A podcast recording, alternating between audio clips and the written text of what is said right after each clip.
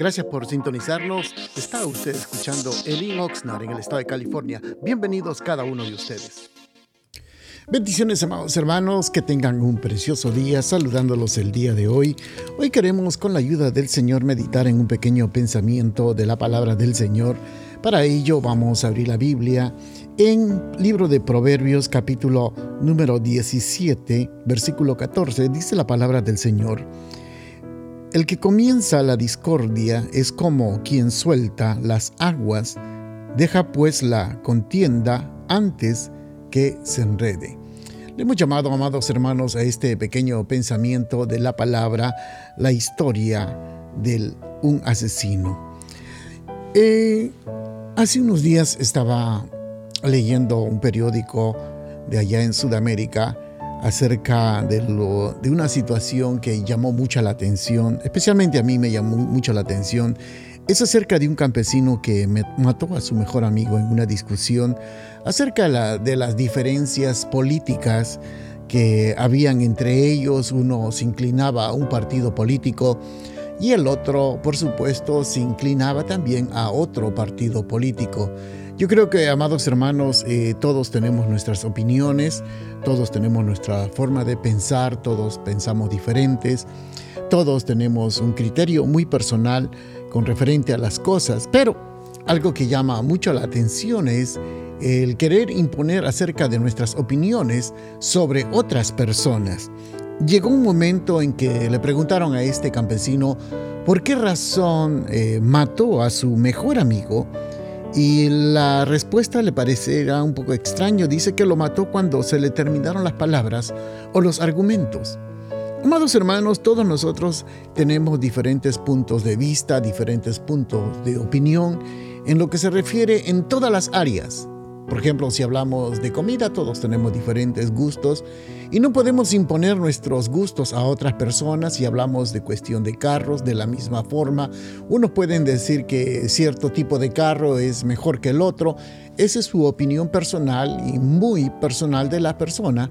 Y por supuesto, todas las personas tienen derecho, como por decir en la música, todos tienen algún, alguna atracción y un gusto muy personal lo mismo en la política, lo mismo en diferentes áreas de nuestra vida podemos tener. Pero algo que el Evangelio de Mateo nos habla acerca, hermanos, de dónde vendrán las iras, de dónde vendrán los enojos, de dónde vienen las iras y contiendas.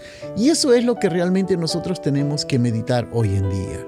Lamentablemente, hermanos, nosotros somos personas que estamos eh, tenemos, digamos, emociones y sentimientos que muchas veces son más fuertes porque nos apasionamos en cuestión de gustos, en cuestiones de nuestros sentimientos y queremos a veces imponer a las otras personas que nuestras ideas y nuestros conceptos son verdaderamente de más valor sobre el resto de las personas.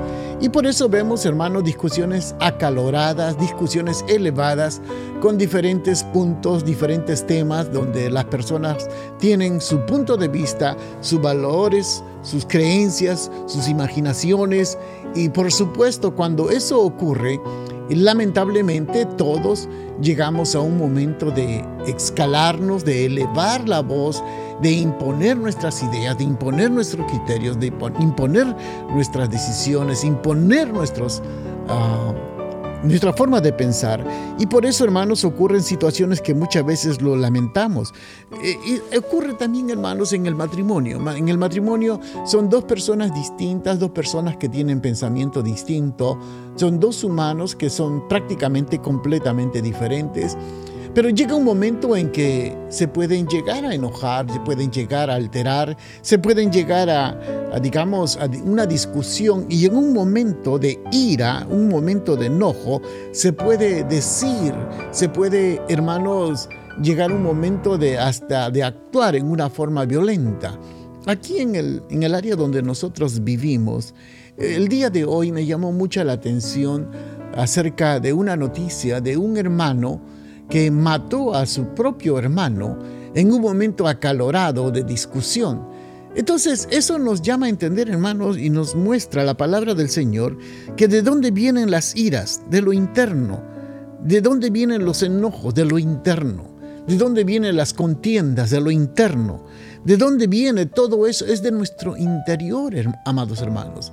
Por eso nosotros tenemos que pedirle como cristianos, empezar a decirle que el Señor nos renueve, que nos renueve completamente nuestra forma de pensar. Romano nos habla que tenemos que renovar nuestros pensamientos, cambiar esa forma de pensar como el mundo piensa, esa forma de dejarnos impulsar con nuestros propios ideas. Tenemos que renovarnos completamente y poner la mente de Cristo en nuestra, en nuestra mente, en nuestro cerebro. No simplemente eh, en forma literal, porque muchas personas dicen, oh, hay que renovarnos, pero simplemente lo decimos como quien dice del diente al labio, solamente de palabras. La clave está en que nosotros tenemos todos que renovarnos. El Señor tuvo que obrar en la vida de Saulo de Tarso.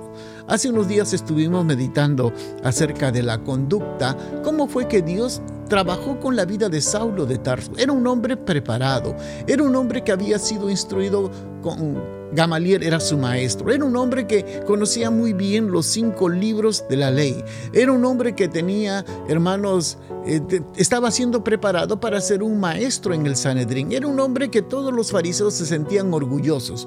Pero Dios tuvo que trabajar con este hombre llamado Saulo de Tarso para renovarlo para cambiarlo, para transformarlo en su forma de pensar. Por eso él se atreve a decir que todo lo que él sabía, que todo lo, que él entendía, lo tenía, lo desechaba y lo tomaba por basura. Porque ahora él era el que anunciaba el Evangelio y lo anunciaba de la gracia, no por obras, no por hechos. Entonces, amados hermanos, somos nosotros los que tenemos que empezar a renovar no esperemos que las demás personas cambien. Es usted y yo. Somos las personas indicadas que tenemos que empezar a cambiar, empezar a ser renovados, transformados en todas las áreas de nuestra vida.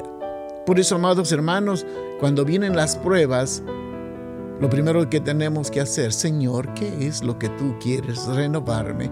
¿O qué es lo que tú quieres cambiar de mí? Yo creo que cuando tengamos esa actitud correcta y adecuada, vamos a entender de que Dios realmente tiene un propósito en su vida, en mi vida, en la vida de cada uno de nosotros. Amados hermanos, que el Señor me los bendiga y que los use poderosamente. Bendiciones a cada uno de ustedes.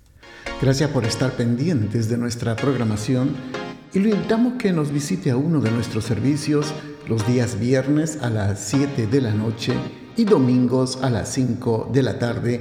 La dirección de nuestro local está ubicado en el 555 al sur de la calle A en la ciudad de Oxnard, en el corazón de Oxnard, y será un placer poder saludarlo.